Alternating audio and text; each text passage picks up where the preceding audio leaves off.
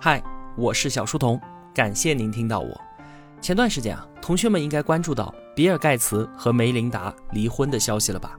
紧接着呢，就是一连串的大瓜接踵而至，说比尔盖茨放浪形骸，对于裸体派对的热爱由来已久，和臭名昭著的淫魔爱泼斯坦交往甚密。后来甚至说啊，他去年之所以会离开微软董事会，竟然是因为被指控和一名微软的女工程师常年保持着不正当的关系。这些破事儿啊，我们就不聊了。这几天你只要打开电脑检索比尔盖茨，全是这些东西。今天呢，我是想和同学们推荐一部纪录片，也是讲比尔盖茨的，是奈飞在二零一九年拍摄的，叫做《解码比尔盖茨》。前几天呢，我看完之后啊，令我颇为动容。我感觉从我知道“世界首富”这个词开始，比尔盖茨的名字就与之绑定在一起了。从1995年到2007年，他连续十三年蝉联世界首富。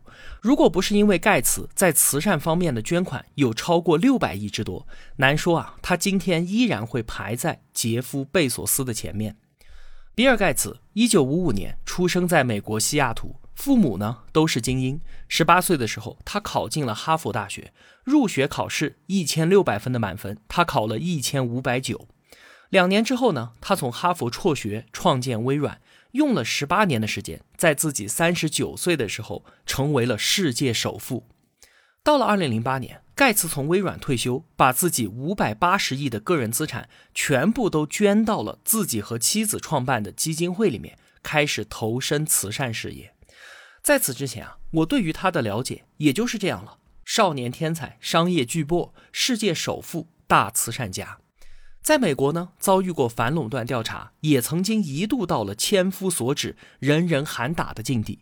与我们中国的关系啊，一直不错。我们对于他呢，也算是颇有好感。而在我看完了这部纪录片之后啊，我内心充满了感动。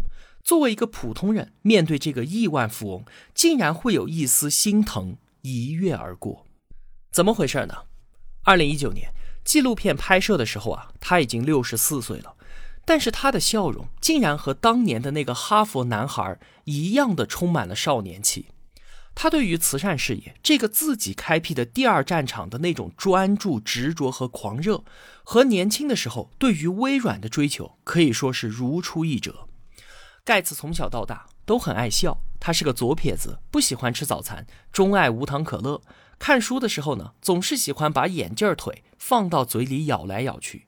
他对于学习并且解决那些复杂的问题充满了极大的兴趣。越是复杂，对于他来说啊，就越是来劲儿。大量的阅读那当然是必不可少的。每一个议题，他都会找五本书对照着来看。每天拎着一个装满书的白布口袋，里面的书呢，每个星期都要更新一次。比尔盖茨一个小时能够读一百五十页书，竟然可以记住里面百分之九十的内容。当他还在微软的时候，他只需要在公司的停车场上绕一圈，就知道今天谁没有来上班了，因为他记得所有人的车牌号。从还没有当上世界首富的时候开始，他就会定期专门拿出一个星期的时间，跑到河边的小木屋里面，一个人待着，什么都不干，就看书思考。他吸收大量的书籍和论文，去搞清楚他想要理解的任何事情。比尔盖茨的大脑啊，就像是一枚永不停歇的 CPU。他最担心的事情就是这枚 CPU 会在某一时刻停止工作。他思维的敏捷和精力的旺盛都远超常人。全情投入工作的时候呢，会完全忘却时间，不吃不喝，不眠不休。绝大部分人啊都不可能保持这般的狂热来帮助自己抵达卓越。这部纪录片呢，以盖茨梅琳达基金会推进的三个慈善项目为主线，分为三集。而此前少年盖茨的成长过往，以及他和母亲、爱人、朋友以及微软的故事，都巧妙地穿插在其中了。第一个故事呢，一九九七年，盖茨和梅琳达看到了报纸上刊登了一篇文章。题为“在第三世界，水依然是致命的”，里面就说啊，在很多发展中国家，水源被严重的污染了，每年都有数以百万的孩子正在因为感染痢疾而死去。梅琳达就说啊，如果我自己的孩子得了痢疾，我去药房买药就可以了。可是如果非洲的孩子得了痢疾呢，却会因此而丧命，这在我们生活的世界是不可想象的。在很多贫困的国家，根本就没有污水处理系统。全球依然有超过四十亿人在使用非常不卫生的旱厕，人们直接就把排泄物倾倒在附近的河流当中。与此同时呢，孩子们都在这些河流当中嬉戏玩耍。更要命的是啊，他们的生活用水乃至是饮用水也来自其中，大量的人就因此感染了痢疾。比尔盖茨敏锐地发现，想要拯救这些孩子，阻断痢疾的传播，就需要从源头，也就是如何处理人类的粪便上下功夫。于是呢，他掀起了一场厕所革命，决定为第三世界国家重新发明厕所。后来呢，他来到北京做宣传，站在演讲台上，当着台下所有的观众，直接拿出了一罐人类的粪便。告诉大家，就这么点粪便，里面有两百万个轮状病毒、两百亿个赫氏菌和数十万个寄生虫卵。为了吸引全球的工程师集思广益，他拿出了七百万美元，搞了一场厕所设计大赛，要求重新发明厕所需要在没有任何供水、供电以及化粪池的情况下，既能够长期运转，还要能够自我净化掉所有的排泄物。最后呢？比尔盖茨得到了他想要的，有一个设计团队拿出了这样一台设备，通过高温加热污水产生蒸汽，推动发电机发电。经过几道工序之后呢，最终得到的只有电力、灰烬和可以直接饮用的水。在镜头面前啊，比尔盖茨直接喝了这台设备分离出的饮用水，喝完他还来了句味道不错。而这些水几分钟之前还储存在粪便之中。第二个故事是关于脊髓灰质炎，也就是我们俗称的小儿麻痹。脊髓灰质炎是一种急性的传染病，患者呢多为六岁以下的孩子，病毒会侵犯中枢神经，患病的孩子往往都会落得个终生残疾。我小的时候啊，和我住在同一个大院里的一个孩子就得了这个病，可以说一辈子就这么毁了，非常的可怜。在口服疫苗普及之后啊，这个病在我们国家和大部分发达国家。可以说是被消灭了，所以对于比我年轻的同学来说，小儿麻痹应该算是一个遥远的传说。但是呢，世界上其他地方并不都是如此的，脊髓灰质炎至今依然在第三世界国家肆虐。比尔盖茨他同样也是一位父亲，他看到世界上还有那么多的孩子被终生残疾所折磨，他下决心要彻底的消灭这种疾病。他成立了专门的工作组，投入了四亿的专项资金，但是这笔钱是远远不够的。于是他找到了自己的老朋友巴菲特，两个人坐在一起吃了一顿汉堡。巴菲特对于盖茨充满了信任，拿出了自己资产的一大部分交给了他，并且说：“如果这是你认为要做的事情，那你就去做吧。”虽然钱的问题解决了，但是问题本身是永远解决不完的。在尼日利亚，防疫工作人员被恐怖分子杀害了，因为当地谣言散播说疫苗是西方国家的阴谋，打了就会让孩子们绝育。比尔盖茨亲自深入尼日利亚腹地，和当地的宗教头领们一一的见面详谈，争取到了认同和帮助。当时啊，尼日利亚的地图用的是早在一九四五年英国人绘制的，因为地图不够精确，抗疫工作没有办法覆盖到所有的地方，疾病总是在边缘的地区死灰复燃。比尔盖茨的团队就利用高清卫星图像和高性能计算机的算力，第一次绘制出了尼日利亚的全境地图。然后呢，他们根据疫苗接种率、人口变动等等的大量数据，绘制出了一份详实的行动计划，确定工作人员在什么时候应该去到什么地方开展工作。这样一来啊，效果非常的显著。从2008年到2010年，尼日利亚的发病数量从800例锐减到了20例。第三个故事呢，是关于核电站的。二零一一年的三月，因为地震影响，日本福岛核电站发生了泄漏，全世界都在关注这件事儿，当然也包括比尔盖茨。他就考虑着如何让这样的事情不再发生，同时呢，还要解决人类的终极问题——能源。前段时间啊，比尔盖茨的新书出版《气候经济与人类未来》，他花了十多年的时间研究全球气候变化的问题。在他看来，想要阻止全球变暖，避免灾难性的后果发生，我们就必须停止向大气排放温室气体。这可不是某一个国家、某一个地区的事情，而需要全球人类都行动起来。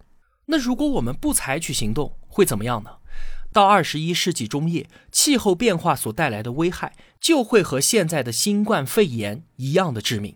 如果我们放任到二一零零年，那么它的致命性将是新冠肺炎的五倍之多。如果有机会啊，我们后面来聊一聊这本书。能源问题和碳排放问题是紧密相关的，而核能就是一个很好的答案。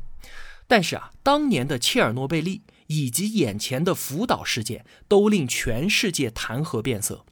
但是啊，我们拿出数据来看。核能利用到现在造成了几千例的死亡，虽然不可谓不惨烈，但是相比于烧煤炭每年都在夺走八十万条人命来说呢，我们应该调动理性来做出更好的选择。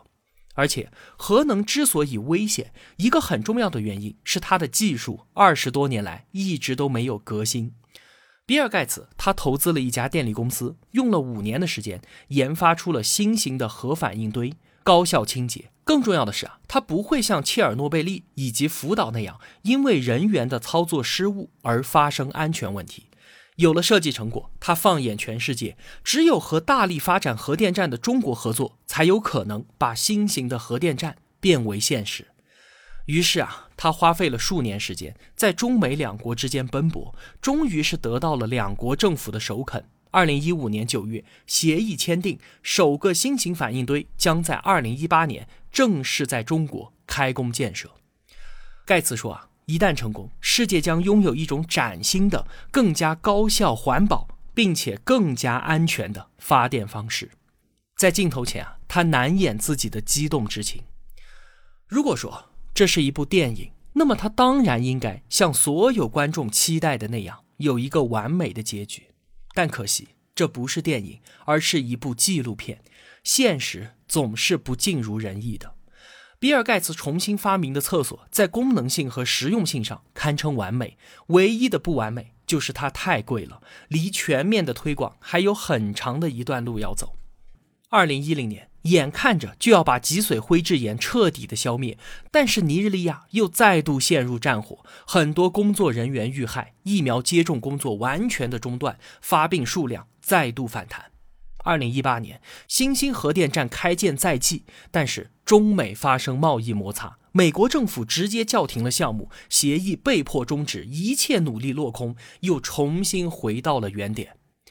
此前啊，比尔盖茨想象过在政治层面会遭遇到困难，但他万万没有想到，断送合作项目的阻力竟然会来自自己国家的政府。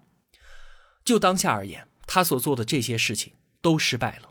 导演问比尔盖茨说：“对你的众多批评当中，有一条是很中肯的，说你是一个技术狂人，认为技术可以拯救一切。你觉得呢？”盖茨笑着说：“啊，没错。”这就是我应对一切的方式，无论遇到什么问题，我都会想能不能够用技术创新来解决。我就擅长这个，就像是我手中有一把锤子，很多问题看起来它就像是钉子一样。这个笃信技术能够解决一切的人，是不是太过于天真了？技术之外那么多来自现实的重重阻碍，难道他看不见吗？当然，比尔盖茨。作为一个行动主义者，当世界的复杂性在他面前展开的时候，技术难道不就是他唯一能够依持的东西吗？哪怕他叫比尔·盖茨，哪怕他是这个世界上最有钱的人之一，在二十多岁的时候，他天真的相信的那些东西，到了今天，六十多岁天真的他也依然相信。很多人都在感叹说，比尔·盖茨做慈善之后，怎么会苍老的如此之快？可见他为自己所相信的东西付出了些什么。影片的结尾，导演问出了最后一个问题：说你有时候会不会觉得实在太难了？我做的已经够多了，算了，就这样吧。